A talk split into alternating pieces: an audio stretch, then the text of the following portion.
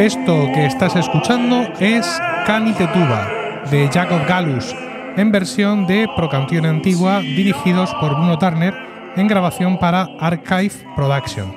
Como toda la música que vas a escuchar en este podcast, este corte aparece en aplicación del uso justo legítimo recogido en la legislación internacional en general y en la europea en particular. Esto es Ars Música de Emilcar FM en su capítulo 29 del 8 de diciembre de 2023. Yo soy Emilcar y este es un podcast sobre motetes, madrigales, maestros de capilla, juglares, ministriles, coros. En definitiva, un podcast donde vamos a hablar de música antigua. No somos el podcast más regular en publicación, pero nuestra voluntad es inquebrantable y tratamos siempre de aportar algo interesante cuando publicamos algún capítulo. Conmigo tengo a mis compañeros, José Miguel Morales, buenas tardes. Buenas tardes. Diego Jaldón, buenas tardes. Hola, buenas tardes. Y nuestro anfitrión hoy, Manuel Soler Tenorio, buenas tardes. Hola, Emilio. Antes de comenzar el podcast, quiero invitaros al debate y al diálogo en nuestro canal de Discord, dentro del servidor de Discord de Emilcar FM. Puedes unirte entrando a emilcar.fm barra Discord. Y no sé si anunciar ya nuestra cuenta de Mastodon.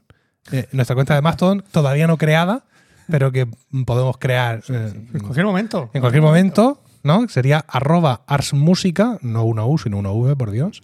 Arroba arsmusica, arroba emilcar.social. Porque en esta red de podcast tenemos nuestro propio servidor de Mastodon porque no somos unos indigentes. No vaya a ser. Muy bien. ¿Vale? Bueno, eh, como digo en la entrada, como acabo de decir, este no es un podcast que destaque por su periodicidad estricta o por una gran profusión eh, en la publicación. No obstante, ¿No grabamos hace nada? Sí, mm, quiero decir que mm, cuando nos entra el remordimiento o las ganas, hay muchos temas que son muy, muy recurrentes, no muy amanosos, y eso pues, nos hace repetirnos con frecuencia. Tampoco es problema, porque da- dada la distancia entre un capítulo y otro, por repetirnos eh, no termina de ser un problema, aunque siempre nos gusta ofrecer diversidad. En diciembre de 2020 y en diciembre de 2021 os ofrecimos sendos capítulos centrados en la música navideña. El año pasado, en el 2022, fuimos más originales. En vez de grabar en diciembre, adelantamos un poco, grabamos en noviembre y fue un capítulo sobre música fúnebre. Pero este año que estamos desconocidos por completo, que como ya hemos grabado en septiembre y aquí estamos de nuevo, pues claro, ya estamos en estas fechas y mm, yo no sé vosotros, pero a mí los villancicos y el Mesías ya me bulle por las arterias. Claro, hombre. Sobre todo el Mesías. O sea, yo ya llevo tres o cuatro eh, al cuerpo analizados eh, interiormente eh, en mi ser. ¿Qué versión, qué versión suena ahora? Pues la última que yo he escuchado, que además la empecé a escuchar estando en este fin de semana que estuvimos juntos hace poco, es una del, del English Concert. No dirigida por Trevor Pino, que, que Ok. debe tener 150 años, sino dirigido por otro señor. Y está muy chula la versión y como siempre en las cosas del Mesías, a mí lo que me gusta es ver qué versiones eligen de los números. Mm. Pero voy- vamos a dejarlo porque vamos a convertir este capítulo de nuevo en lo que no queremos. Hemos decidido El año que viene. Sí, escudriñar un poco más nuestros vastos conocimientos y traeros un tema centrado en el momento litúrgico del año. Es decir, que en este capítulo vamos a eh, tratar obras inspiradas en el Adviento. Ahí. Y vamos a empezar con José Miguel Morales, que nos va a hablar de la antífona mariana propia del Adviento, que es Alma Redentor Mater. Pues sí. Eh, Alma Redentor Mater es una de las cuatro antífonas marianas que se cantan al, al final de la, de la liturgia de, de las horas. Las otras tres son Ave Reina Celorum, Reina Cheli y Salve Regina. Eh, antiguamente, porque ya, bueno, esto en, el, eh, en- en la actualidad ya no es eh, estrictamente así, pero bueno, antiguamente sí, se cantaba Alma Redentori, se cantaba eh, solamente en las completas, que sabéis que es sobre las 9 de la noche, ¿no? Eh, desde el primer domingo de Adviento y hasta, hasta la presentación, hasta la Candelaria, hasta el 2 de, hasta el 2 de febrero. De hecho, había una diferencia en el, en el texto, que bueno, se cantaba lo que está puesto en música eh, en casi todas las versiones, todas las versiones que yo conozco.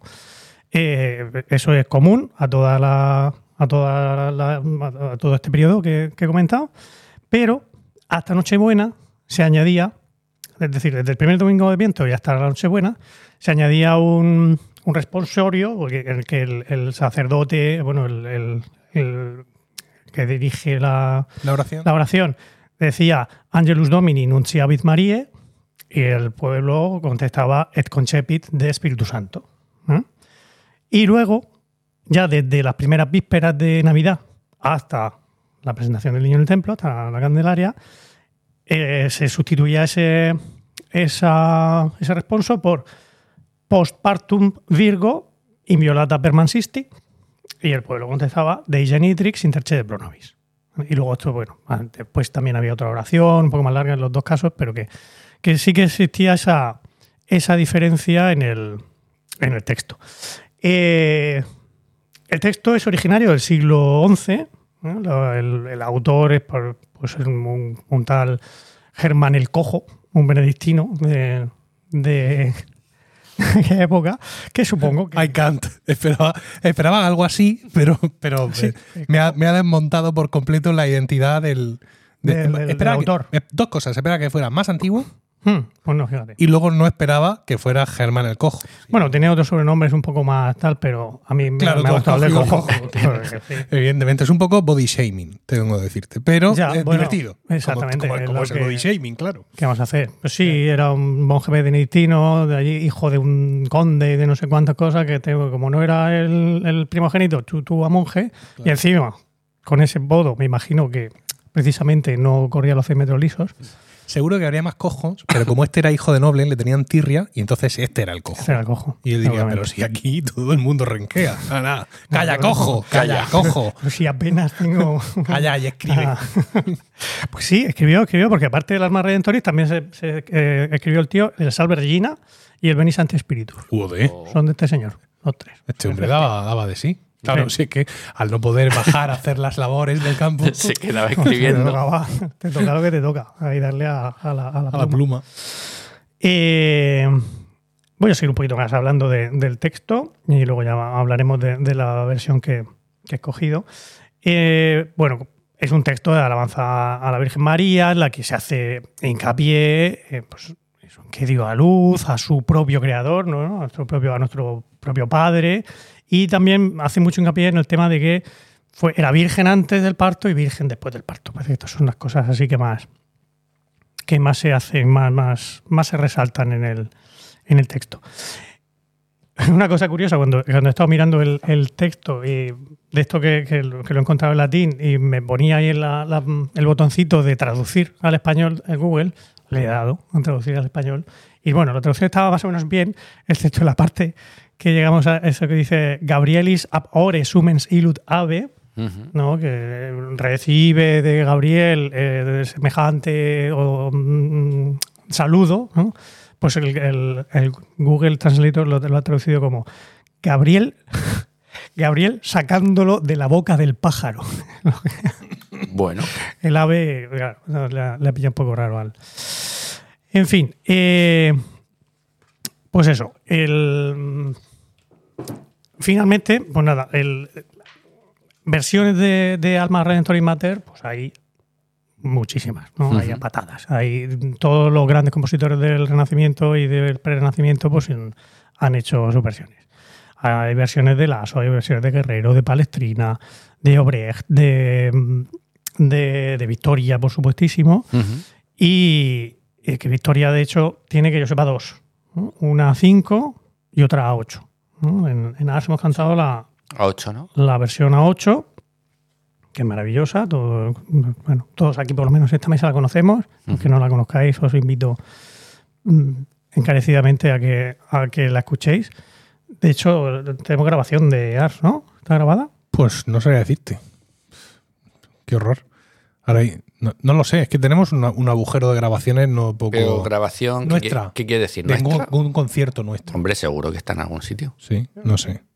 Bueno, luego, luego ahora, lo, ahora lo miro de reojo en el teléfono y te digo. Pero vamos, la, la A5 también es maravillosa, no la conocía y es preciosa. Eh, O sea, es que son todos de, de- de poner los pelos de punta. La de Guerrero, eh, genial también.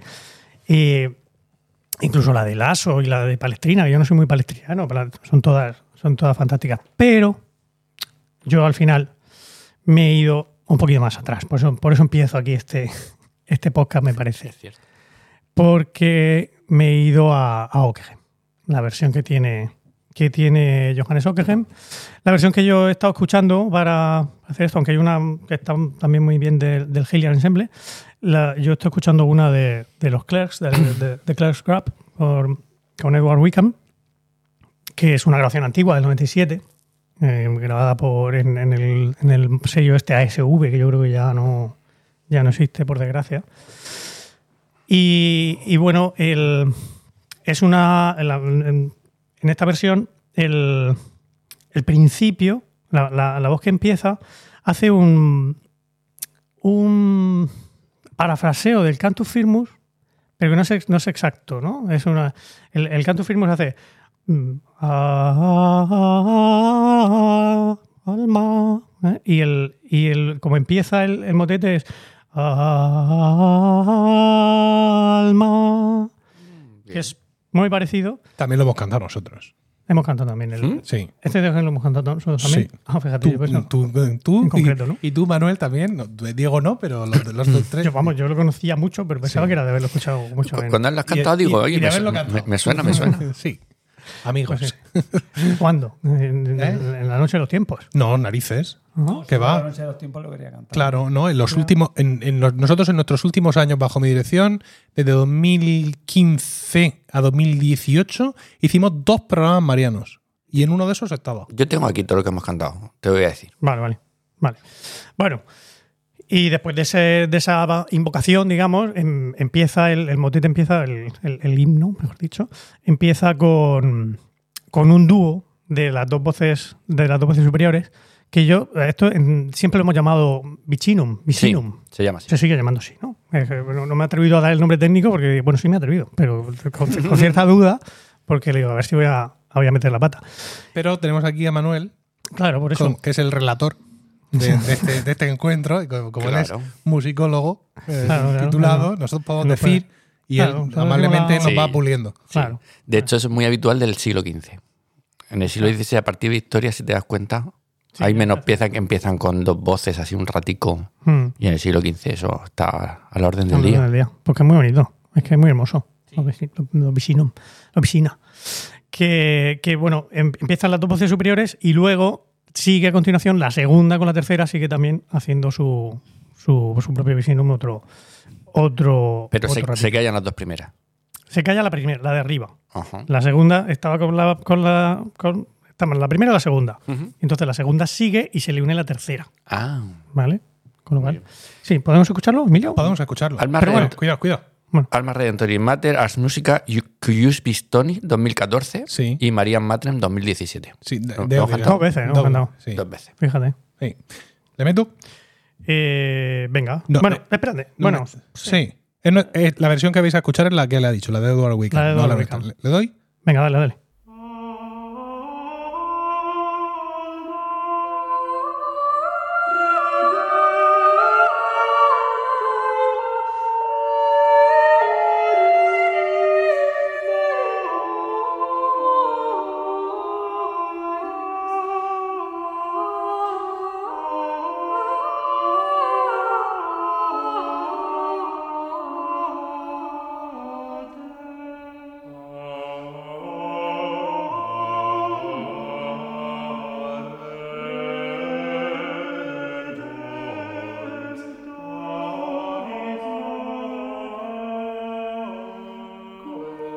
Son las, cuatro voces. Ya siguen cantando las cuatro voces. Este, este modelo de, de, de Vicinum parece que, que lo utiliza Okegen precisamente en los momentos más importantes del, del motete, porque lo vuelve a utilizar en el en, en la parte en la que en la que dice eh, en la que tú el- la que dice la- a la Virgen que, que fue la que la que ay, ¿cómo se dice? que mm, gestó a su a su propio creador ¿no? Que digamos que es otro de los grandes misterios del, del, del himno y luego lo vuelve a utilizar exactamente con la misma estructura que ahora al principio eh, primero las dos de arriba y luego la segunda y el, y el bajo en la parte que dice eh, lo de Virgo Prius eh, ad- ad posterius, ¿no? Cuando, que- cuando dice que, que era virgen antes del parto y también después del parto. Esa parte también lo, lo podemos escuchar.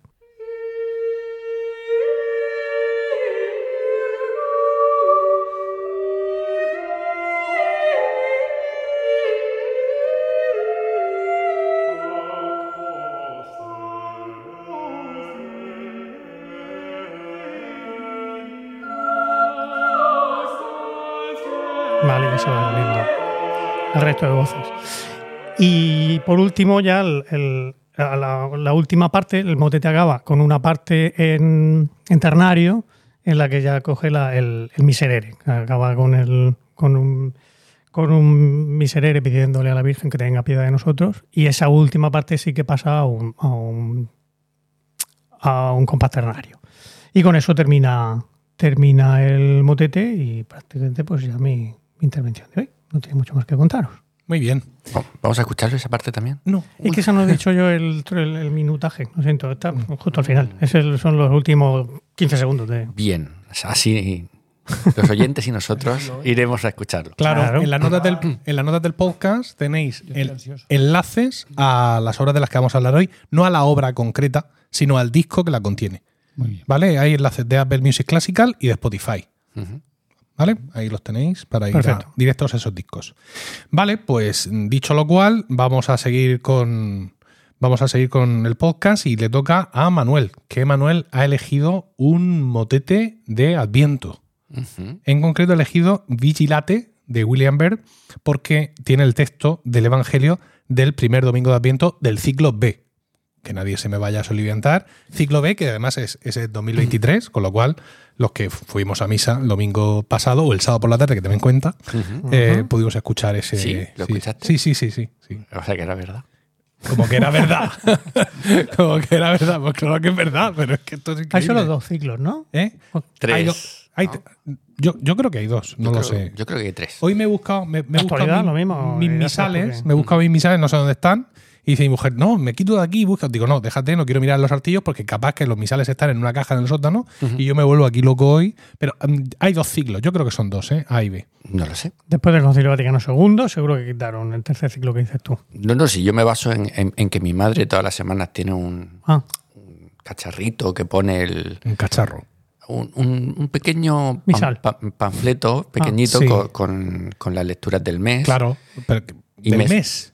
Eh, bueno, o de la no, semana. de la semana. Eso lo hacen en la iglesia. Mm, No sé si a la semana o del mes. Bueno, Bueno, en cualquier caso, me suena a mí que, que ciclo A, ciclo Sí. B, ciclo C. Pero vamos, lo mismo. yo lo de C no me suena. ¿eh? Yo recuerdo, de hecho, yo, yo tengo el misal, el misal oficial de, oye, voy a comprarme un misal. ¿Quieres que te regale un misal por tu cumpleaños? Todo eso, tú vas- son dos libros. El A y el B. ¿Será? ¿Será? No, yo te digo que no. uy, hereje. No. los más no se han vuelto. A ver, ciclo A, B y adiós. C. Por Cada ciclo contiene los tres tiempos litúrgicos: Navidad, Pascua y durante el año. Me la han colado, entonces. Te falta un tercer ciclo. Tant- Sí. Tantos días yendo a comer a casa de mi madre. Es por suscripción. No he pagado la suscripción. Bueno, yo tengo dos libros, lo mismo están ahí los tres ciclos. Pero vamos, háblanos del vigilate. Claro que sí.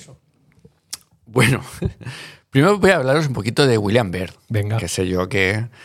Porque yo aprovecho, ya sabéis, estas, estas intervenciones, pues un poquito para, para enterarme yo.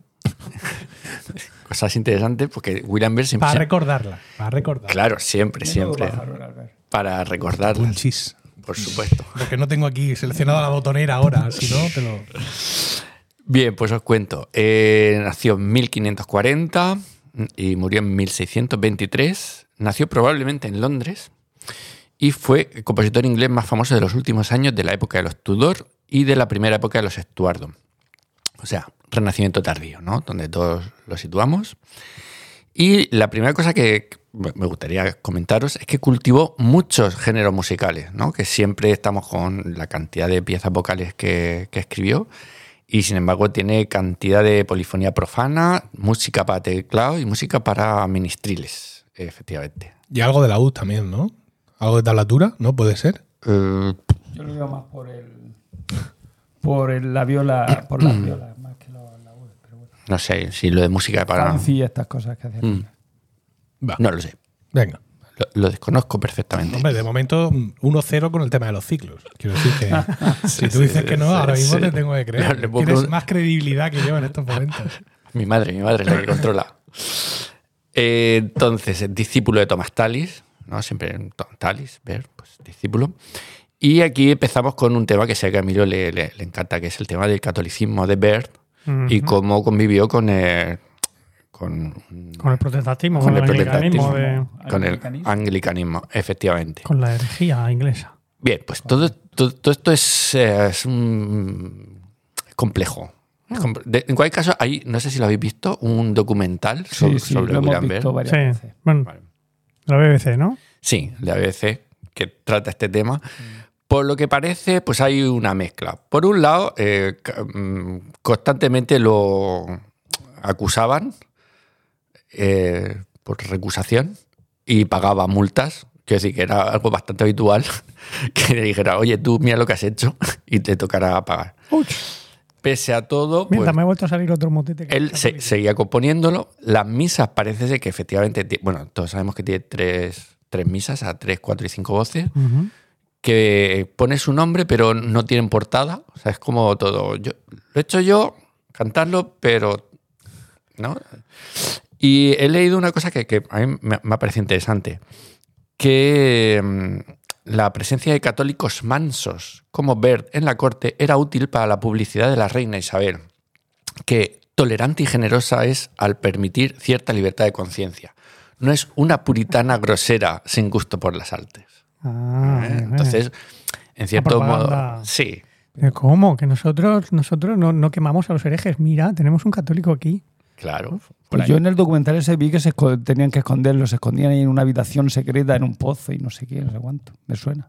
Sí, sí, sí, se esconde, pero mm, ya te digo yo que Pero sí. si te escondes es porque te están buscando para meterte en la cárcel. Sí, o sea pero no todo el rato. No todo el rato. Te, Ah, bueno. te meten en la cárcel un, un Claro que poco, sí. o te sacan. o venga, Te- compone te- algo. tenían permiso para publicar.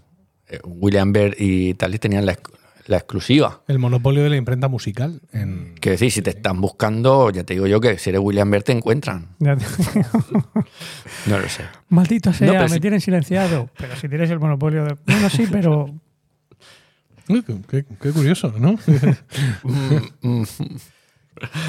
Bueno, la producción musical de Byrd es de unas 470 composiciones que ampliamente justifican su reputación de gran maestro de la música del Renacimiento europeo. Eh, quizá su mayor logro como compositor fue su habilidad para transformar muchas de las formas principales de su época y estampar en ellas su sello personal. ¿Qué os parece? A mí me Pues parece, muy bien. ¿verdad? Tampoco. Tío que se viste por los pies. Sí, hay, hay que decir que cuando escuchas algo de Byrd dices tú... Esto es de Byrd. Esto es de Byrd. Sí, muchas veces. Igual que se escucha algo de Palestrina y dice, esto es de Palestrina. Hombre, yo no lo suelo decir con ese tono de desaprobación, pero Yo sí, uf, muy aburrido ese hombre. Es fácil de cantar, eso sí. es cierto que frases más largas, ampulosas.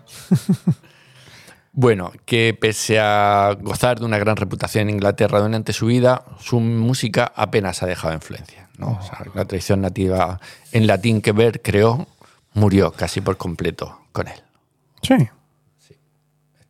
Vaya. parece. Mm. Sí. Bueno, os cuento un poquito del Vigilate.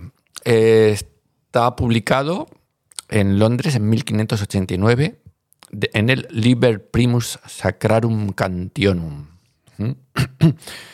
Dos años después eh, eh, publicó el libro segundo, ¿vale? Y en estos dos libros, en, comparación con, digamos, con los motetes de su primera época, hay más eh, madrigalismos, quizás no, figuralismos, ¿no?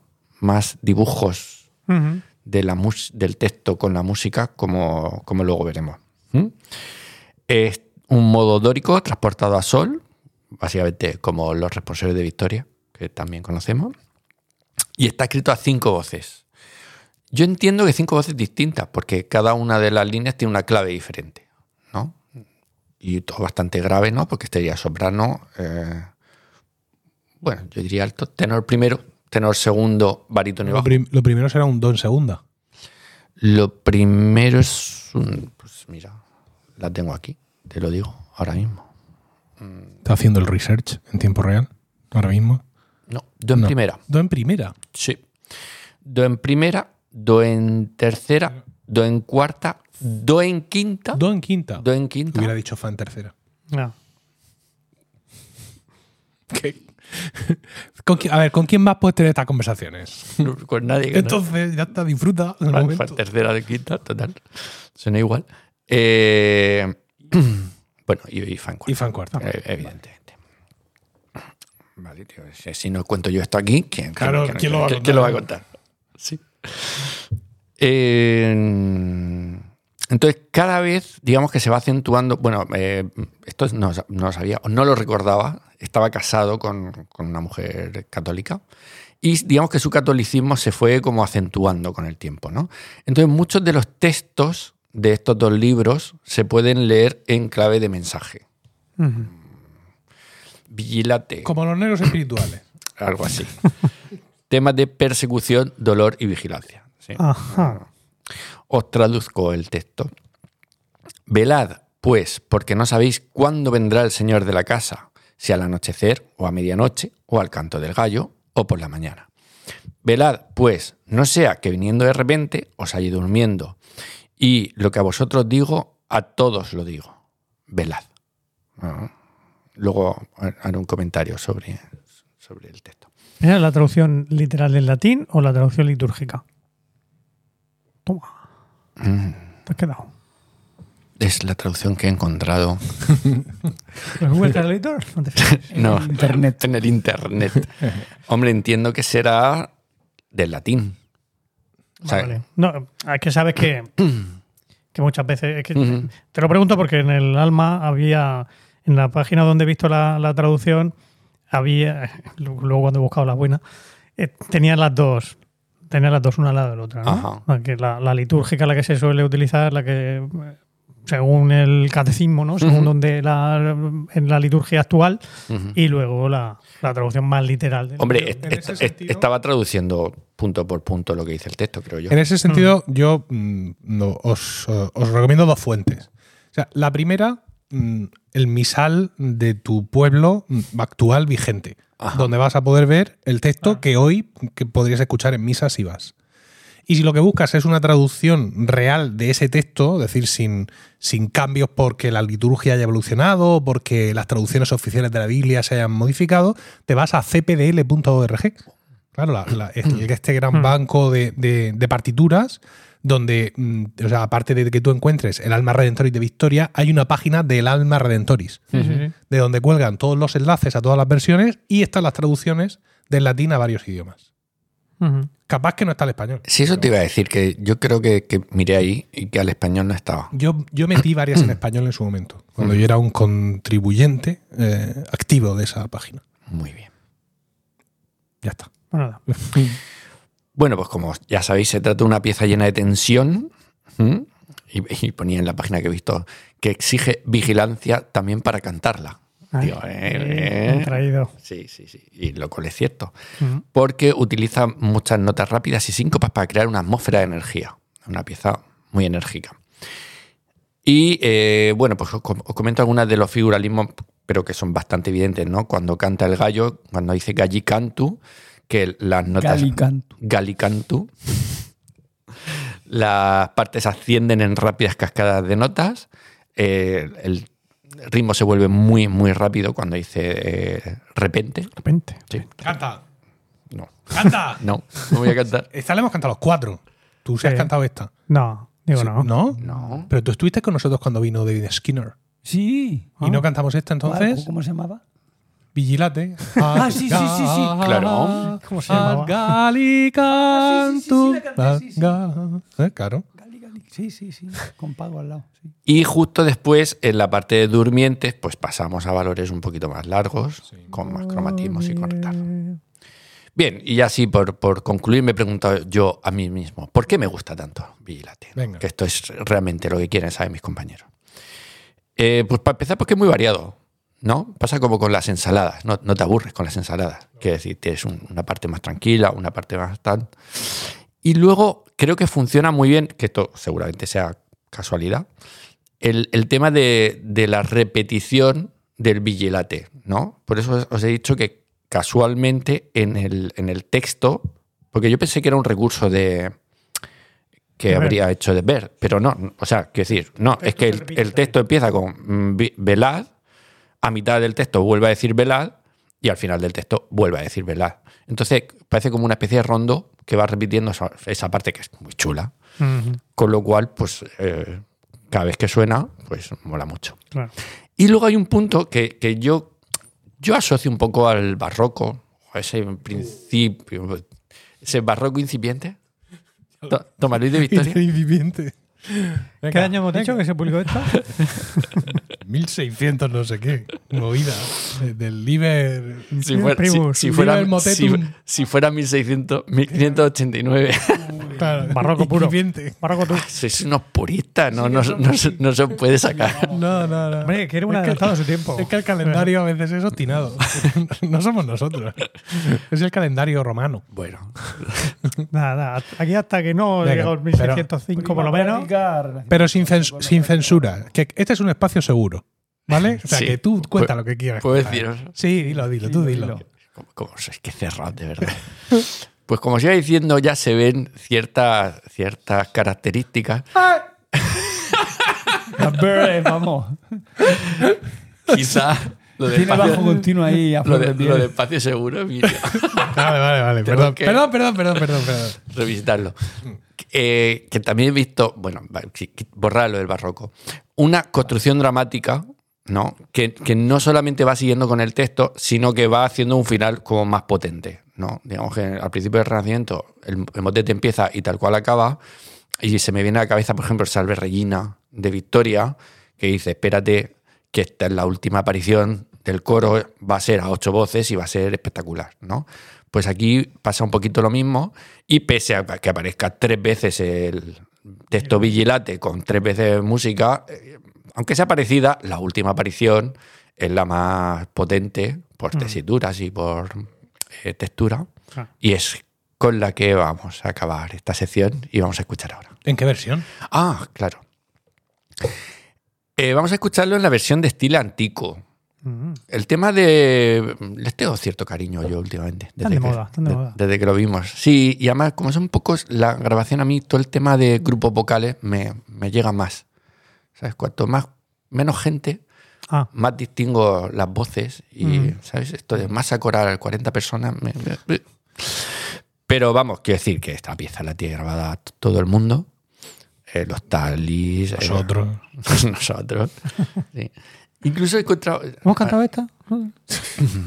No, no me acuerdo qué versión, pero he encontrado una que, que se lo toma muy rápido. Y empiezo a escucharla y digo, espérate, a ver, a ver qué pasa. y me ha parecido demasiado rápida. Fíjate, Ya. hasta a mí me ha parecido De demasiado, repente Ya ya. vasco, demasiado esportivo. demasiado esportivo. Vamos, Vamos vamos a escucharla.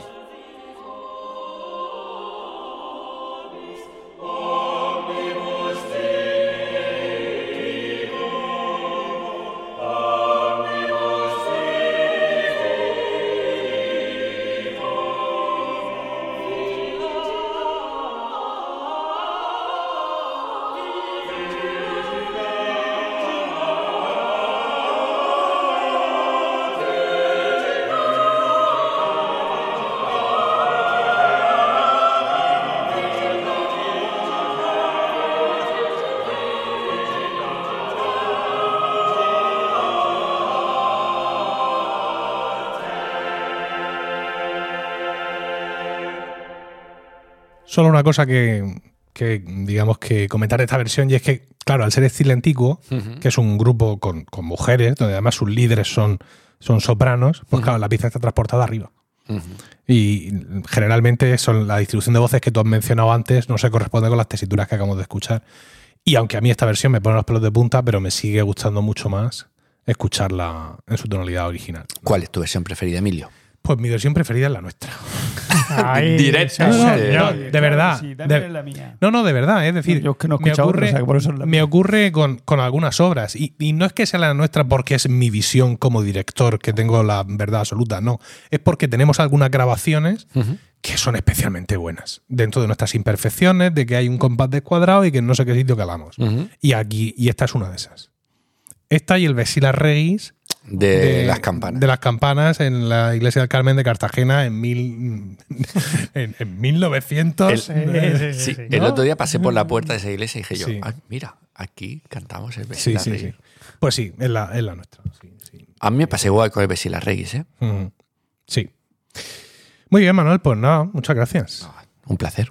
Entonces, como Manuel ha traído un motete de Adviento, a mí me toca traer una misa de, de Adviento, ¿no? Eh, y yo mm, Bueno, lo primero que tengo que decir es que no existe tal cosa como una misa de Adviento, ¿vale? Para, para empezar. Vamos, Es mucho- un problema para ti. Sí, sí, bueno. no, voy a explicar un poco mejor. Es decir, los compositores renacentistas escriben misas sin pretender que sean interpretadas en uno u otro momento litúrgico. A, a priori. A priori. El origen melódico de esa misa, es decir, si viene de un motete, si viene de determinado canto llano, es lo que a nosotros, en nuestro tiempo, nos permite calificar una misa como que esta misa es de Adviento, o es de Cuaresma, o es de, o es de lo que sea. Hay muchas veces que ni siquiera eso. Por ejemplo, la misa Mille Regle de Morales, que está basada en una Sansón, se suele considerar una misa de cuaresma. Pues ¿por qué? Pues porque transmite, pues eso, el carácter melancólico y triste, así como una atmósfera muy densa, muy embriagadora. Pues parece que cantar eso en Pascua de Resurrección, pues como te, no te va a venir eh, tal. Pero yo creo que, bueno, todo esto son suposiciones y yo creo que incluso preceptos contemporáneos. Quiero decir, a, a veces tenemos la sensación, o la, la- no la sensación, perdón, tenemos el impulso de sobreexplicar todo, ¿no? De, de buscarle explicaciones a todo cuando realmente eh, en su momento esta música era mucho más del día a día. Es decir, vamos a cantar esta misa el domingo pues porque me apetece, porque aca- acaban de, acabamos de comprar el libro o cualquier historia y no, y dicen, no, no, no, que es que está basada en No. Miller Regreno, o sea que, que tal, ¿no? De hecho, todas las misas de todos los compositores renacentistas tienen Kyrie, Gloria, Credo, Sanctus y Años. Y en Cuaresma y en Adviento no hay Gloria. Claro. No hay Gloria, salvo en los domingos Gaudete y Letare. Son dos domingos que hay en cada uno de, los- de- de estas estaciones litúrgicas donde el cura lleva eh, vestimenta rosa y que digamos que se ve por la iglesia como un alivio ante esa estación litúrgica tan de penitencia, de recogimiento, y ahí sí se puede hacer gloria. Y en el Adviento también hay dos días adicionales, aparte del- del- de ese domingo, hay dos días adicionales donde se puede cantar gloria y donde se canta gloria. Uno es hoy, el día de la Inmaculada Concepción, y otro es el día de la Virgen de Guadalupe, nuestra maldad no te ocupe, que es el 12 de diciembre. O sea que el compositor hacía la misa Mm. y luego, pues si va para Cuaresma, pues no se canta. Efectivamente, Una parte no se quita. Gloria y Santas Pascuas. Perfecto. Pero las misas están, eran, digamos, la, la forma canónica. Bueno, hay, hay unas ciertas misas de la música inglesa que, que no llevan Kyrie, pero, pero eso es por otro motivo litúrgico de ellos, ¿no? Pero las misas, to- cualquier misa renacentista mm, es así. No, hay una misa de Anchieta. No, mira, es que del barco vino mojado y Hombre, se perdieron tres páginas. Pero ver. no es que Anchieta decidiera no componer no sé qué. Claro, Tiene sentido, porque si voy a hacer el propio de la misa, que es lo que se canta en cualquier Sí. época, pues voy Claro. a hacer una misa para que se pueda efectivamente cantar. Pues sí. Sí, seguro. Yo estoy convencido de que al final, a la hora de elegir el repertorio, también eran cuestiones más mundanas. De, Sí. A ver, es que el sacabuche se me ha roto. Ah, pues entonces, eh, Justo. esta no, que que sí, esta no porque esta, los, Porque los esta tenores no se la saben. Exacto. Necesito el sacabuche debajo. Sácate la otra Dando- a, a cuatro. que- Sí. Bueno, en cualquier caso yo me he dejado de especulaciones y he optado por traer la misa Alma Redentor Imbate de Victoria, ¿vale? Que esa sí lo tengo claro, que está basada en Alma Redentor Imbate 8 que ha mencionado antes José Miguel y, y está claro ¿no? Su- en ese sentido cuál sería su, su ubicación. Es una obra que forma parte, una vez más, de un supuesto, de un supuesto proyecto inacabado de Victoria, que sería componer todas las antífonas marianas a ocho voces y sus misas parodias equivalentes. Tenemos la Salve y la Misa Salve, el Alma Redentoris y la Misa Alma Redentoris, el Ave Regina Celorum y la Misa Ave Regina Celorum, pero no tenemos Misa Regina Cheli. Incluso si quieres meter el Ave María, que no es una antífona, tampoco hay Misa Ave María. Y entonces, pues bueno, eso se pudo quedar ahí colgado. Pero lo mismo, le haces una ouija y te traes aquí ahora mismo a Victoria y te dice, ¿cómo? Y mira y dice, hostia, es verdad, es verdad. Ah, pues lo podía haber hecho. Pues sí que podía. Claro, los últimos, los últimos años de mi vida allí pegando barrigazos Hombre, con la monja, a ver, puede haber hecho sin ningún problema. eh, yo creo que eso no es casualidad, que tenga la- todas las antífonas a ocho voces sí. y que haga la misa de tres. Es decir, al- algo de. mm, algo había pensado. No, claro, efectivamente. Esa, esa es la pinta que tiene. Pero un autor como Victoria, que publica, que publica con tanta conciencia, esta se la dedico al fulano de copas para que me financie, no sé qué, no sé cuántas, que esto se le escape, queda un poco raro. Lo mismo está por ahí perdida. Lo mismo se murió. Y está, sí, pero cuando se murió llevaba ya tiempo, como digo, eh, en punto muerto. Ya. O sea, que no, se, la descalza. que no se murió de repente, que no lo encontraron echado encima de escribiendo. ¿Sabes? Bueno, eh, esta misa es bastante sencilla si la comparamos con las demás misas a 8 de Victoria, incluidas otras misas como la Provictoria, etc. Aunque por regla general las misas a 8 mm, de Victoria en concreto y de los demás en general son muy homofónicas y con diálogos entre los coros, ¿no? Esto, digamos, es el recurso predominante. En esta misa todo esto se lleva al extremo porque apenas hay unos pocos fragmentos contrapuntísticos. Hay otras misas donde hay más alternancia, pero aquí, aquí no. ¿no? Eh, respecto al empleo del material del motete original, se hace, evidentemente, con la maestría habitual de Victoria, pero me llama la atención que la música del comienzo del motete, que es siempre muy llamativo, en la que la sobrano parafrasea el canto llano, es decir, el motete, y que se trae también aquí, no se emplea en el Kyrie, como sí lo hace en la misa Ave Regina. En la misa Salve y en esta misa no empiezan así. Es decir, la música que escuchamos el Kyrie, el comienzo del Kyrie de estas misas, no es el comienzo del motete. De hecho, en esta misa, eh, Alma Redentoris Mater, ese tema principal, o sea, esa entrada del motete no es mm, fusilada hasta llegar al Sanctus. Entonces, para mm, respaldar mis palabras, vamos a escuchar ahora mismo el comienzo del motete a 8 de Victoria, Alma Redentoris Mater. Estamos escuchando las versiones todo el rato del ensemble Plus Ultra dirigido por eh, nuestro querido amigo Michael Nunn. Ujú. ¿Vale? Entonces vamos a, escuchar el comienzo del motete Alma Redentoris Mater a 8.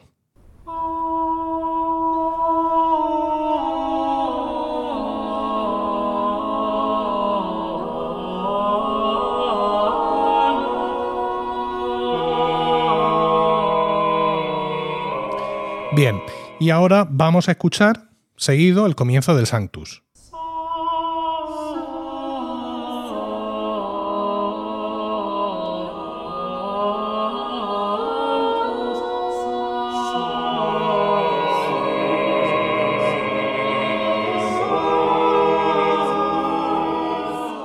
Pero entonces, Emi- Emilio, el Kiri empieza con otra parte del motete. Lo que vas a escuchar ahora mismo, cómo empieza el Kyrie.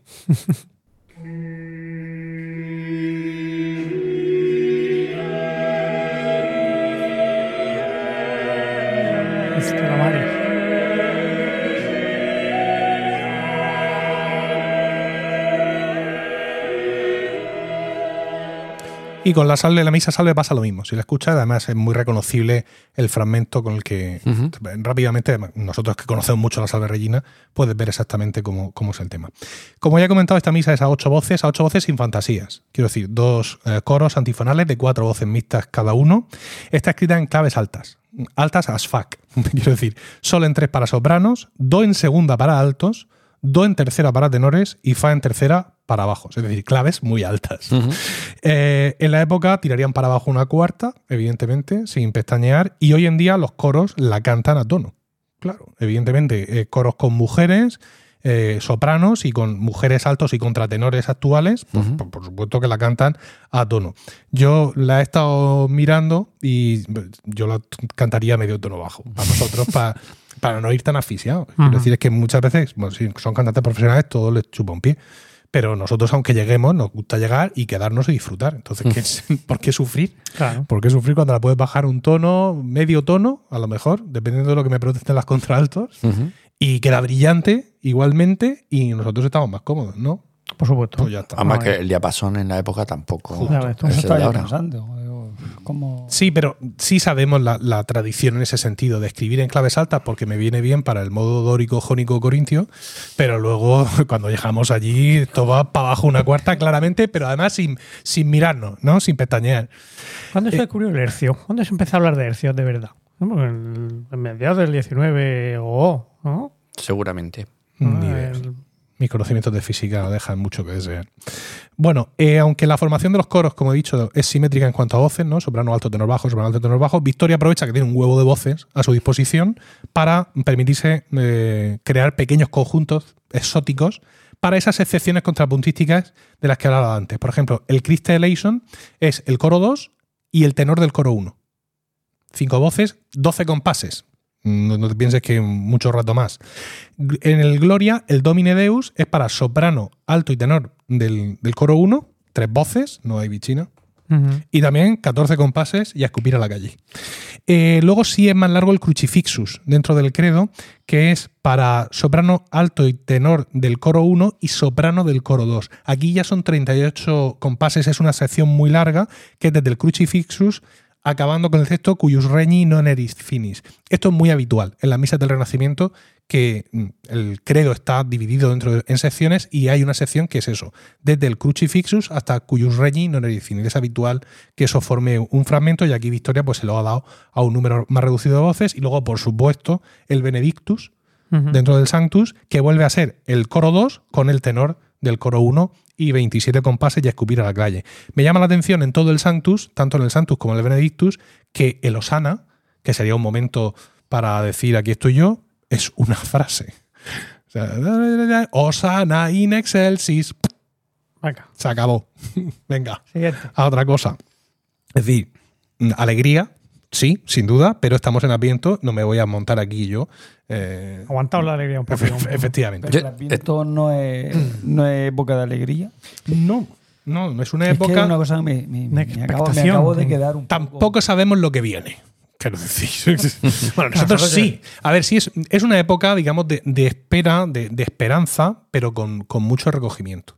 No, es ya cuando llega la Navidad, cuando ya está la cosa. Por cierto, mm, curioso este año, el último domingo de Adviento es el 24 de, Ah, claro. de diciembre. Mm. Cae así. En todo el golpe. Ahí estamos, sí. Entonces tienes que ir dos veces a misa el mismo día. Yo Claro. Ah, o sea, claro, a la misa del gallo. Eh, ¿no? Es, es curioso, no sé si habéis no fijado. voy una vez dos. en el, a la hora de poner música se nota muchísimo lo, lo que acaba de decir Emilio, la, la importancia en qué quieren incidir más los compositores o en qué menos. En una, por ejemplo, en un credo se ve clarísimamente eh, las partes que hace más largas, las partes que repite más, las partes que dice, bueno, esto Vamos a pasar lo vamos a cantar ¿eh? todos, pero tampoco... Sí, como el, precisamente las misas de Bert, ¿no? Con la- el, el, el Tunam Sanctam Catholicam, Apostolicam. Ahí habría que. Esta misa es curiosa porque tiene muchas reducciones de, de los valores de las notas. Si tú piensas en una edición moderna en la que cada compás es una redonda, Sí. lo normal sería que nosotros pensáramos en llevarlo a dos, que el tempo fueran dos blancas. Pero si haces eso te vas a estampar, porque va a llegar un momento en que las notas se dividen a corchea e incluso a semicorchea. Es decir, tienes que llevarlo en cuatro, en un tiempo ágil, pero en cuatro, porque no lo puedes llevar a un dos estricto como un responsorio de victoria, ¿no? Por, por ese tipo de, de subdivisión. Lo que pasa es que, claro, en la notación moderna va todo mm, por el mismo sitio. En notaciones antiguas sí podía haber más diferencias, eh, escribir con notas negras para que se viera que hay tal. Es decir, los compositores en ese momento sí jugaban mucho con el aspecto visual de la partitura para mm, decirte una cosa u otra, ¿no? Eh, por ejemplo, elegir notas negras en lugar de notas con puntillo, cuando ya la notación estaba avanzada hasta ese punto y había cierta mm, retórica visual, ¿no? A la hora de mirar la partitura. Por ejemplo, Nigra Sum Se Formosa comienza con notas negras en ese sentido para mostrar eh, la nota que se, que se amplía. Y yo creo que aquí algo tenía que haber. Eh, Bueno, eh, he mirado los facímiles, tampoco soy un experto en eso, con lo cual, mm, para especular, ya, ya he especulado bastante hoy, pero me resulta, me resulta curioso eso, ¿no? Del que tú empiezas y dices, "Pum, va como muy lento. Y dices, no, no, no va muy lento, es que he pasado ya la página y sé lo que viene, entonces no me puedo, no puedo ir a la breve, ¿sabes? a dos alegremente, porque luego aquí esto se disminuye mucho.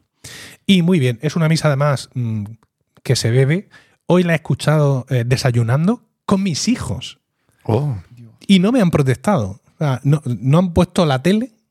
Ahora están en mi casa se está eh, asistimos a un ciclo de Bugs Bunny y el Pato Lucas. Oh. Tenemos una retrospectiva Sí. de su obra. Y yo estaba allí, tenía el iPad, el iPad puesto, estaba escuchando la misa, ellos han llegado, les he puesto y ninguno tal, oye, qué música, no sé qué está poniendo papá, pero no han dicho, quita eso, tal. Rollo. Eh, eh, habrá esperanza para ellos. El, he escuchado al, al principio del, del Santus, he reconocido el canto firmus en la. Ujú. El canto firmus, el mismo que Sí, en el sí, motete, ¿no? sí. Perdón, que Sí. en la antífona.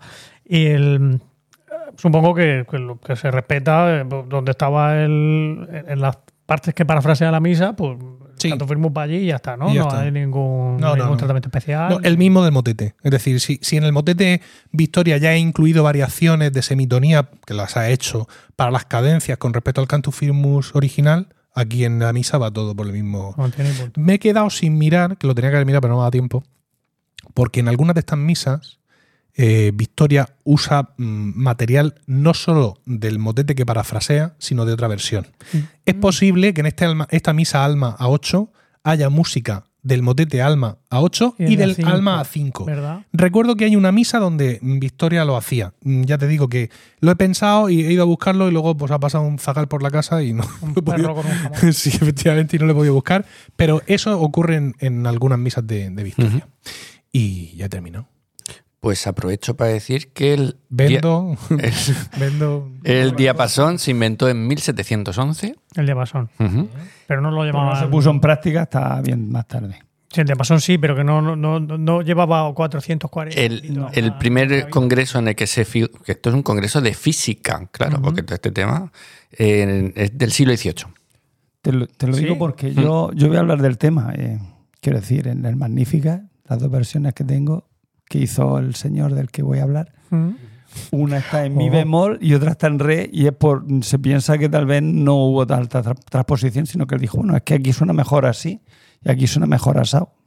Pero ya que has hecho este incipit, pues vamos con, con tu sección, Pues porque muy bien. eh, le toca a Diego y hemos pensado que sería una buena idea que eh, uno de nosotros hablara del Magnificat, como una obra que aunque está presente en la liturgia todo el año, porque es parte de las vísperas, pero por su texto, evidentemente, pues a- amerita el que tenga un La peso marianía. especial, efectivamente, la estos, en esta época. Así que, Diego, cuando tú quieras. Pues como bien dices tú, aunque la celebración litúrgica es el 31 de mayo, ¿vale? No, hoy vamos a utilizarlo en estos días previos a la Navidad, pues por eso, porque suena a eso, ¿vale?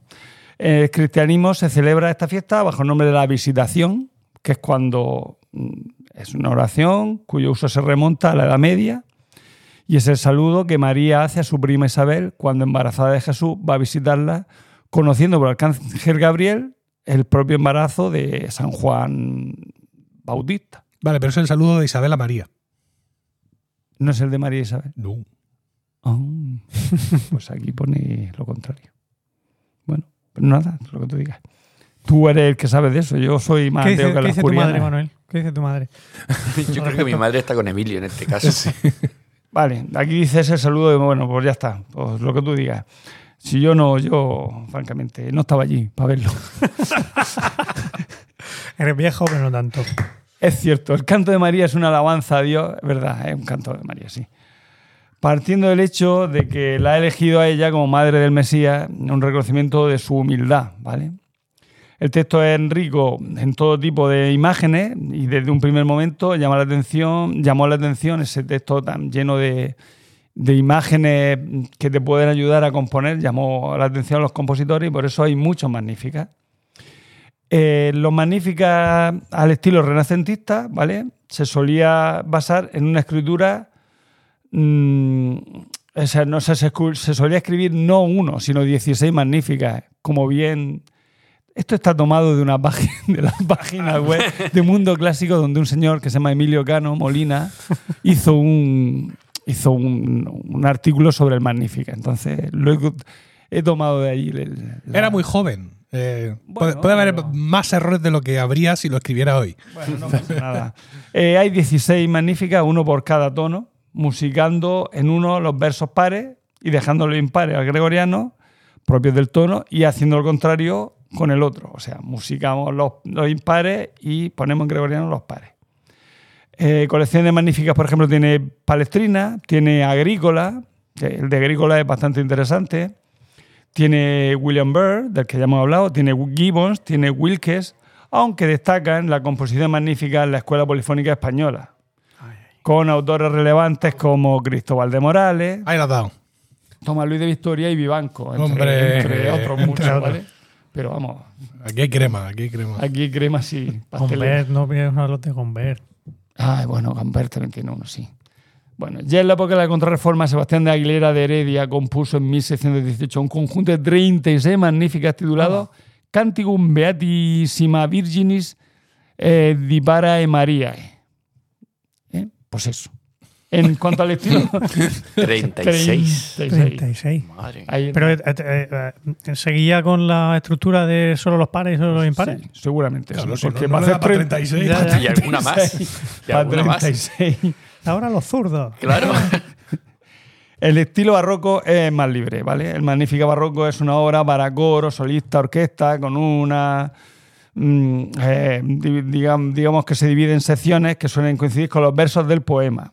Los compositores suelen poner en voz de solistas los versos más delicados, que requieren un mayor afecto, aunque la distribución de los solos no, se- no siga nunca un patrón uniforme. O sea, uno elige los solos en una parte, otro lo sí, lo elige en otra como bien ha explicado nuestro querido Emilio en el artículo El Magnificat en la música barroca de la revista online Mundo Clásico. Gracias, gracias. Se puede, cita. se puede considerar esto como una cantata, pero, pero de menor duración, aunque la que yo traigo es de bastante mayor duración, ¿vale? Decir. Ya que se suele interpretar antes de la misa. Entonces, como eh, esto va antes de la misa, Vamos, vamos. hay que darse brisica, ¿vale? Que tenga En un cuanto a bautizo lo- después. En cuanto a los magníficas barrocos, pues destacan los dos que hace Monteverdi para siete voces e instrumentos y otro para seis voces y continuos, ambos extraídos del Vespro de la Beata Virgine. El segundo va- suena como el primero, pero, pero, pero digamos que lo hicieron más para en tiempos de crisis. Uh, que es que no tenemos tantos instrumentos. Uh, es que los, los- el coro está un poco más limitado. Pues no, venga, pues hacemos este más reducidico y para adelante. Bueno, muchos, otros muchos autores barrocos escribieron su magnífica, entre otros por Charpentier, Vivaldi, Pergolesi, Händel, Albinoni, Purcell, Heinigen, Scarlatti, Gunau. Hay que Dicho de- Telemann. Ha dicho Heineken. Ni Albinoni, te olvidas de los Telemann. magníficas que tú mismo has cantado. Y Tele- Pergolesi. Y Ya. bueno, y- Chico, ha dicho Chelenka. mucho. ¡Ah! Es Y que, estaba, Chelenka. es que era la trampa, la trampa, la tengo aquí, la trampa. Chelenka, tú no has cantado en magníficas de Chelenka. Ni, amigo. ni, tú el de, ni tú el de Pergolesi. Yo sí he cantado el de Bergolesi. A ver, ¿por qué no he cantado yo el de Chelenka? Porque tú has cantado el de Duradante. No, el de Dudadante es el de Pergolesi. Ah, mierda. vale, es verdad, no el- Sí, eh, ah, es que Sí. como lo conté uno detrás de otro, ya no sé cuál es cuál. Esta, esta lucha encarnizada. Qué, qué violento se ha puesto todo. ¿eh? Tienes Sí, razón. además, de tienes re- razón. además de repente. A ver, espera un momento que me estoy liando. Sí. Entonces, ¿qué pasa? Que el, que el que grabó la corona universitaria como Claro, de Albinoni. de ¿Cómo no? Como No de de Pergolesi. Como de No, Pergolesi. Bergolesi, Bergolesi. Ah, Pergolesi magnífica. Ese no es de Bergolesi, es de... de Duradante. Duradante, sí, el de Chelenca sí es de Chelenca. Ah, sí. Vamos, sí. Ya me sí, porque sonaba raro como... Huele a chequia. A. Perro verde, tienes razón. Sí, sí, sí. Bueno. Eh, autores postbarrocos han hecho magníficas como Mozart, Jomelli, Jomeli, Carfili, Emanuel Bach, Bellini, Bruckner, Mendelssohn, César Frank. Incluso en la música contemporánea, compositores como Tippett, Part y Rutter y Penderecki han hecho Lo has dicho muy rápido. Dilo más despacio. Arvo Part. Vale. Que es que se te caen los Compositores como palos del Tippett, sombrajo. Arvo magnífica. Part, Ahí. Rutter, muy bueno, por cierto, para el internet, y Penderecki han hecho magníficas. bueno, chiste malo. Pero el que yo traigo es la catedral del Magníficas para mi gusto y Claro que sí. yo, yo- es lo que a mí me gusta, entonces pues yo, Pues que es el de Johann Sebastian Bach. Claro. Este escribió su propia versión de Magníficas basándose en el texto famoso, ¿vale? En el texto de Magníficas. Y para darle mayor gloria a la celebración, Bach eligió este canto bíblico y lo orquestó en cinco partes, para dos sopranos, o sea, solistas, dos sopranos alto, tenor y bajo. O sea, no solo el coro tiene dos sopranos, Hmm. sino que los solistas hay dos sopranos. Correcto. Una soprano hace un solo y la otra soprano hace el solo siguiente. Ah, no puede hacerla la misma. Su Shepit Israel es un trío. Ya. Vale. Seguimos. Eh, eh, eh, vale, ya. Acompañados todos ellos con una orquesta barroca que incluía trompeta y timbales. Después vamos a ver la orquestación así al, al pormenor. Sin embargo, aun cuando el texto pertenece a la fiesta del 31 de mayo, como hemos dicho, en tiempo de Johann Sebastian Bach, se va a celebrar el. eh, bueno, se celebraba de hecho en la, fe- la festividad esta. Se celebraba el 2 de julio, pero Johann Sebastian Bach lo compuso para el día, el día de Navidad. No, día de Navidad no, el día antes de Navidad, el día 24 por la noche, que es eh, todo el golpe. Pero hacer una cosa. Antes Eh, de la misa, pues pum. Sí, sí, sí. Eh, esto no es un canto católico, así, en tanto que mariano. mm, Entonces, mm, Bach, ¿cuándo compuso esto? Pues sería de las cosas que, de las pocas cosas que en ese sentido eh, eh, admite el protestantismo. En el protestantismo hay muy poco dedicado a la Virgen María, evidentemente, porque no la consideran virgen ni nada de esto. Y esto pues habrá colado por ahí. Eh, No lo sé. Bueno, la obra que yo traigo, traigo es la compuesta en Pero, eh, 1733. perdona, porque no es el único alemán protestante que compone magníficas, como ya ha cantado antes. Claro, Telemann, por o sea, que esto tiene que estar ahí de pero alguna forma. Kuhnau. Que este no era un delantero del Bayern. Sí, ¿no? Sí, ¿no? No. Esta versión, la de la obra en re mayor, no es la, mm, no es la primera que escribió. Existe una obra anterior de mil, a 1733, concretamente en 1723, eh, que, fue, que la hizo tras haber sido elegido el compositor para el puesto de profesor de canto en la iglesia Santo Tomás de Leipzig. ¿vale? En esta versión anterior, el Magnífica se desarrolla en 12 movimientos, bueno, en esa y en la nueva. 12 movimientos en tonalidad de mi bemol mayor. Para su interpretación incluyó cuatro himnos, cuatro laudas que iba intercalando entre medio. ¿vale? Pero entonces son dos magníficas distintos. Sí, son en diferentes tonalidades, son dos magníficas distintos. Y en la primera hay, mm, como he dicho, él también compuso cuatro laudas en alemán, alemán. O sea, las- los tenía, pero dije, el- no, quería, no, no he querido alargar el tema. Eh, donde él iba, pues me parece que después del, mm, del segundo movimiento, después del... A ver, después de Magnífica, no, perdón, después de cantar el primer movimiento Magnífica, mete el la, el- la primera lauda y luego, no bueno, en fin, los va metiendo, los va trufando ahí entre medio. Vale. eh, lo que hemos dicho, ¿verdad? Vale, tiene una numeración de catálogo BV, BWV 243 y la A, mientras que contrasta con la BVW 243 sin A, que es la obra de 1733, ¿vale? Desgraciadamente, tras la publicación de la obra en el siglo XIX, la primera versión con los himnos navideños ha dejado de escucharse en conciertos y es la de 1733 la más conocida por el público. Eh, para la segunda versión, Bach la transpuso a re en un tono, digamos, en un tono mucho más, en teoría, brillante, ¿vale? Quizá para facilitar su ejecución y para que sonara más brillante, como hemos dicho, más brillante y porque originalmente la había escrito en mi bemol mayor solo por consideraciones de tono peculiares de Leipzig. O sea, que en Leipzig el tono de mi bemol se ve que le pillaba mejor a los instrumentos y tal. Y, y luego pensó, bueno, pues, pues en re va a sonar más. mm, suena mejor. Com- Por eso digo que el diapasón tal vez no, era tan, no lo tenían tan claro ahí. Sería algo del órgano, porque las trompetas están en, están en re. Quiero decir, seguramente lo que escribió en re, porque las trompetas le dieron un, un- un concierto horrible todo el rato. y dijo, "Ah, espantoso. Sí, dijo al órgano, pues mira, te vas a tener que buscar la vida. Pensad que, que los temas de afinación, que ahora, Efectivamente, lo dice. El Lazy, el tono de iglesia con el que se afinaba el órgano, era un tono entero más alto que el tono de flauta de pico. La opción de flauta por efecto en la época en las teclas planas, en, en un movimiento. O sea que sí. que, que por aquel entonces, o sea, vosotros pensáis que re y mi bemol suenan igual, solo que un semitono más alto, y eso en la época no era así. Cada, cada tonalidad realmente se afinaba distinta, o sea, afinabas y como afinabas, cada tonalidad tenía como su Claro. pequeñas diferencias. El órgano no estaba bien temperado. Bueno, pues eso. Como Tengo, hemos to- dicho, tengo todos esos sonidos aquí en la mesa y no los estoy usando. Es Es que, pensáis más rápido mesa. que mis Ah. dedos se mueven. es que lo más importante de esta segunda versión es que al eliminar las interpolaciones de Navidad, lo que hizo va a hacer el Magníficas completamente latino y litúrgicamente apropiado para las vísperas católicas. La orquestación de este Magnífica es de dos flautas traveseras, o sea, dos traversos, dos oboes, dos oboes d'amore, tres trompetas, timbales, cuerda continuo, coro mixto y solista. La cinco. Virgen. O sea que eso es Ese es la alineación de, de gala de, de, de Bach en sus grandes obras. es- es va toda esa gente. A tope.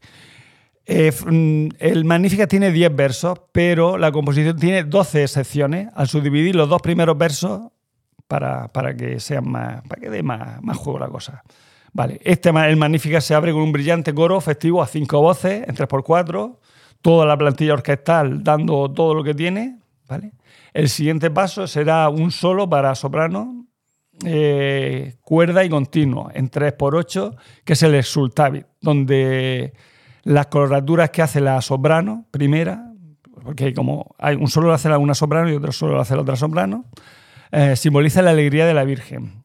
El siguiente, el cuya respexit, el oboe de amor y la segunda soprano, se van a cantar quejándose de la humildad de, del de, de ella, que es siervo de Dios, y subrayando la soledad que tiene la Virgen en esa, en, pues en esa situación, que, que es virgen y tiene un zagar dentro.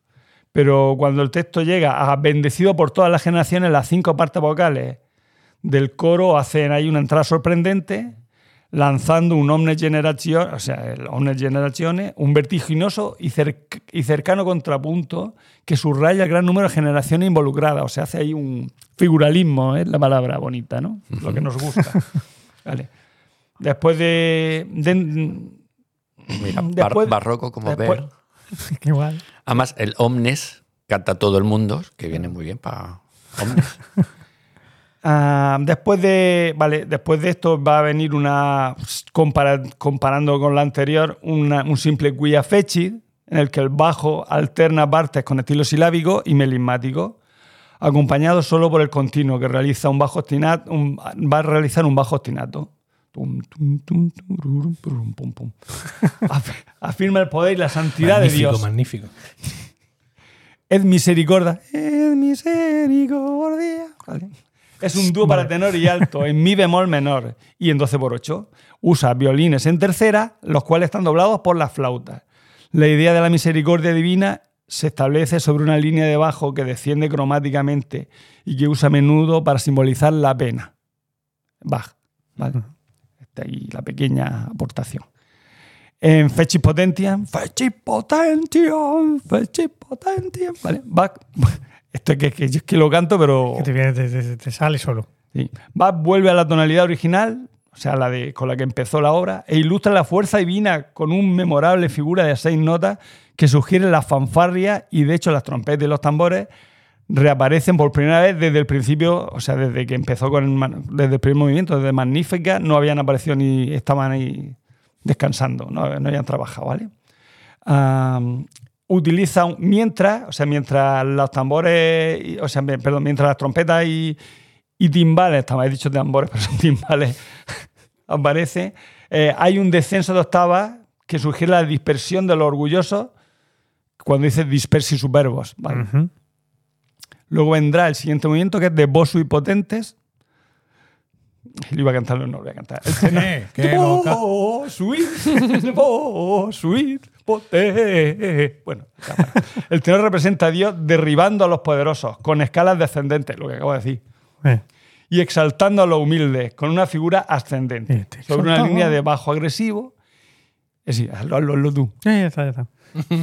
una línea de bajo agresivo y violín y viola igualmente agre- agresivo al unísono. Los grandes saltos interválicos representan una vez más el poder divino. Vamos, eso es lo que dicen. En Esuriente, Esuriente. Vuelve otra vez. Fijaos que, claro, es barroco, alterna uno lento, uno rápido, uno melancólico, uno súper. Has cantado otros Urientes. Es verdad, he cantado otro. Sí. Ay, ¿cómo Este es. este? Surientes. Surientes, implevit bonis. Es verdad. Qué bonito. Sí. Es verdad, tiene razón, he cantado otro. ¿Cuál he cantado? El de, Peru- el de Duradante. El de. No, yo creo que es. El de Celenca. Telemán. Creo que es el de Telemann. El de el de Telemann. Telemann. No, si es que tengo ya tal caca. Bueno, eh, Surientes, las flautas cantan contentas. Es verdad, contentas, tienes razón. El otro es muy triste. Cantan contentas sobre eh, cómo se alimentarán los hambrientos y cómo los ricos serán despedidos eh, y sin nada, ¿vale? Lo que las flautas ilustran dejando el último acorde vacío. Qué bueno. En el que, en el que Susipi, Susepi Israel, el boeto que al canto filmus del Magnífica, sobre las dos sopranos y el alto. Por eso que hace falta dos sopranos solistas. Ujú, ujú. Y en Siculocutuses, el Siculocutuses, que el movimiento viene después, es una fuga a cinco partes. Las cinco voces del coro con las que se simboliza la fe y la confianza que tiene, que tiene la Virgen en Dios y lo que le espera. Cut locutus locutus es a patres nostros. No tengo muchas ganas de escuchar Magníficas de baja ahora. Ahora, cuando nos subamos al coche voy a cenar, lo pongo. El Magnífica, como la cantata Gloria in Excelsis Deo, termina con el Gloria Patri. Bach no fue el primero, ni el único, ni el último en utilizar el juego de palabras musical en el que la las palabras sicut in principio, como era al principio, se cantan con la misma música que el Del principio, principio. que la del Magnífica. Pero el Gloria, que lo precede, que es lo que vamos a escuchar ahora, magnífico y espacial a la vez, lo hace dramáticamente efectivo gracias al uso encadenado de, de, de terceras ascendentes. Ponlo, ponlo. Hay que aclarar que me ha dicho Diego, pon la versión que quieras. Y yo he elegido. Lo he la- dicho, la más cañera que yo- y yo he dicho, y yo he elegido para la que para mí es la más canónica, la que llevo metido a fuego en el yo cuerpo. dije cañera, que es no la grabación, te callas un momento, es la grabación de Gardiner Pero Gar- Gardiner suele ser para cañero. Philips, para Philips de 1985 en un disco memorable junto con la cantata Jauset God in Allen Sí, sí, sí. Oh. Cuando he venido con esta versión, al señor no le ha gustado. Es que es muy gay. Bueno, pero. Pero bueno, te vamos a cancelar. ¿eh? No, Como que no. es muy gay, ¿esto qué Me es? refiero que es muy floja, muy. Peor, muy, muy, muy, Peor. Bueno, vamos, no, déjalo, vamos a Deja escuchar. verlo. Vamos a escuchar.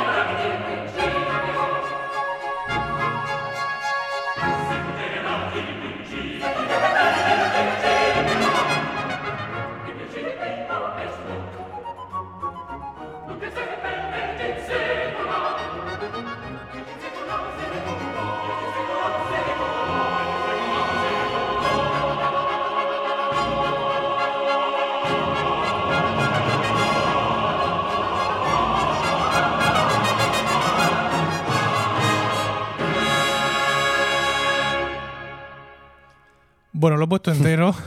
Ahora, el riesgo de que venga Gardiner y me calce un guantazo, como lo hizo hace poco a un solista en un concierto. En Francia. Que lo, lo cancelaron, a él sí que lo cancelaron. Sí, sí, en el, en el ensayo se endemonió, se fue para el, solista y le, le- le- le- le- Sí, sí, sí, le pegó un mochazo, le, dijo de todo y se lo tuvieron que llevar aparte y se canceló el concierto porque es que vamos teniendo una edad. Tan ¿eh? mal lo Sí, hizo sí, el hombre. sí. No, es que eh, a la edad de la gente llega un momento en que, Es que no puede se estar dando desinhibe. conciertos por, por Claro, Francia. esa tiene que estar en, tu, en el Mira, pub. mira, Tiene que estar en el pub. exactamente. Mira el William Christie ahí que se lleva a la gente ahí a su, a su, a su chalet ahí en mitad de la campiña francesa y hace ahí conciertos y de todo y es tan bonito. Eh, distinto. Te lo llevas a tu chalet y ahí siempre puedes estar en zapatillas si quieres. Claro, llevarlo. efectivamente. Bueno. No te van a pegar. Eh, yo la, la- la versión que esta Dilo. me encanta, ¿eh? Sí, sí. La que recomiendo que escuchéis, no por nada, porque esta está muy bien, pero está en YouTube. Es la versión de Van Verhoeven. To- todos los F son con V, ¿vale? Y la Netherland Back Society, en la que hay entrevistas con el director y con, los, y con músicos donde hablan sobre Magnífica. No por nada, la versión es muy buena, o sea, está bastante bien, pero sobre todo también puedes escuchar a los músicos como de gratis, cómo te cuentan pues, lo que ellos opinan del Magnífica. Con lo cual es un bonus track. Muy bien. Ya mandaré el enlace si no lo tienes. A ver, The Netherland Back Society está en Apple Music, Ajá. como poco, y tienen un disco que es el Magnificat con la cantata Answer Moon Cyborg Lagens en la 110. O sea que, aparte del vídeo ese que tiene el plus de que es un, es un producto cinematográfico, ¿no? Con comentarios y tal, también está para escucharlo a seca. Por cierto, por cierto, he de decir, ¿has terminado? Sí, sí. Muchas gracias. De nada. Así como bonus track, eh, en Filmin hay música. Ah, sí. Sí. ¿Pero qué quiere decir con música? Porque hay conciertos. Ah, bueno, sí, yo sí lo sabía. de GRB en concreto, de La Pasión según San Juan, y, eh, y no sé qué cantata, y un concierto de varias cantatas. Sí, sí, sí, sí, sí, sí. O sea, el, el típico DVD, por así decirlo, de tal, está ahí, tienen varias, y ahí está también Suzuki, hablando de música antigua. ¿eh? Eh, luego parte, por supuesto, Turandot and Company también están. Y, pero y muchos documentales, está muy sí, completo. sí. ¿Te has puesto filming, me he Emilio? puesto filming, sí. Madre mía, ¿quién te ha visto y quién te ve? Oye, perdona, pero yo soy de Baja Master, lo que pasa es que no se me notaba. ¿A cuánto sale el filming? Es que hay una oferta, había una oferta de Black Friday, pero ya estará extinta. Sí. 65 points eh, por year. Ah, está bien, está bien. Sí, sí, sí. Ya estoy ahí, he visto ya varias cosas Muy bien. que, le tenía, que les tenía ganas. Muy bien. Las tenía en mi lista, de mi watch list. Y muy bien. Pues muchas gracias. Gracias. mm, Diego, por esta- este acercamiento al, al Magnificat. Y Apenas conocido por nadie. ¿no? No. Él Bueno, que es muy mira. famoso, pero es que es lo que más me gusta. Bueno, Esto ha sido todo en este vigésimo noveno capítulo de Ars Música. Muchísimas gracias por el tiempo que habéis dedicado a, a escucharnos y esperamos de corazón que os haya resultado entretenido y saciante. Esperamos vuestros comentarios en Twitter, donde seguimos estando, ars, arroba Ars Música, en nuestra cuenta de, eh, de Mastodon, Mastodon, que Mastodon. tengo que crear, arroba Ars Música, arroba emilcar.social y por supuesto en nuestro canal de Discord, al cual podéis acceder a través de emilcar.fm. Vamos a terminar el programa y mi resistencia a los villancicos llega justo hasta aquí.